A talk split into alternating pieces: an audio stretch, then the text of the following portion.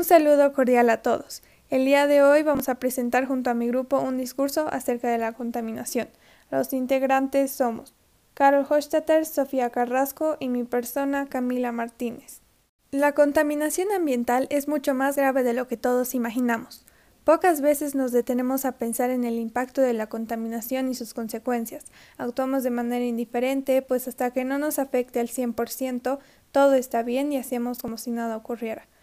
Pero alguna vez nos pusimos a pensar en la cantidad de seres vivos que sufren diariamente y pierden sus hábitats por el desastre de la contaminación? ¿Alguna vez nos pusimos a pensar en las miles de vidas animales que están extinguiéndose? ¿O nos detenemos a pensar en el mundo que queremos dejarles a nuestros hijos o a nuestros nietos? Déjennos decirles que según estudios la Tierra ha perdido el 58% de sus animales en los últimos 40 años debido a la contaminación ambiental es decir, a la presencia de componentes nocivos en el medio ambiente, lo cual supone un perjuicio para los seres vivos que lo habitan, incluyéndonos a nosotros, y lamentablemente todo esto ocasionado por los actos humanos. La contaminación cobra muchas vidas, tanto animales como humanas, pero es hora de concientizar, hora de que veamos la realidad sobre el tema, mostrar que no solo no nos permite ver un cielo despejado o respirar aire puro, mostrar también que las personas sufren y mueren, Además que cada día que pasa es un día que nuestro planeta está más enfermo y junto con él nosotros.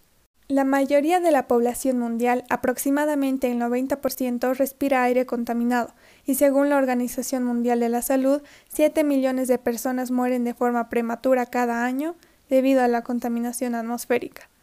El agua contaminada puede transmitir enfermedades como la diarrea, el cólera, la fiebre tifoidea y la poliomielitis.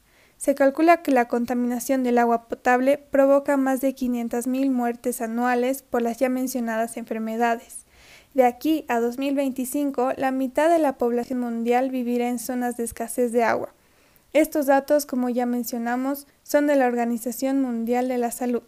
Hoy en día, estas cifras son mencionadas abiertamente al público, pero no significa que la gente las tome en cuenta.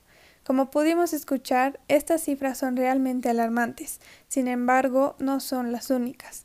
Junto a estas se encuentran menores cifras con grandes enfermedades causadas por los 16 tipos de contaminación que existen, pero aún así no los tomamos como algo importante. Después de haber conocido estas cifras y datos tan alarmantes, es momento de que cada uno de nosotros comience con un pequeño cambio, por uno mismo y por los demás, por nuestro futuro y presente, por nuestras esperanzas y alegrías, por cada segundo que pasamos en este planeta, que al fin y al cabo llamamos hogar, por cada latido de nuestro corazón y por lo más importante, nuestra salud y bienestar. Que todo esto nos sirva como motivación para que despertemos las ganas de buscar un mañana mejor y amar cada día más nuestro hogar y nuestra propia vida. Gracias.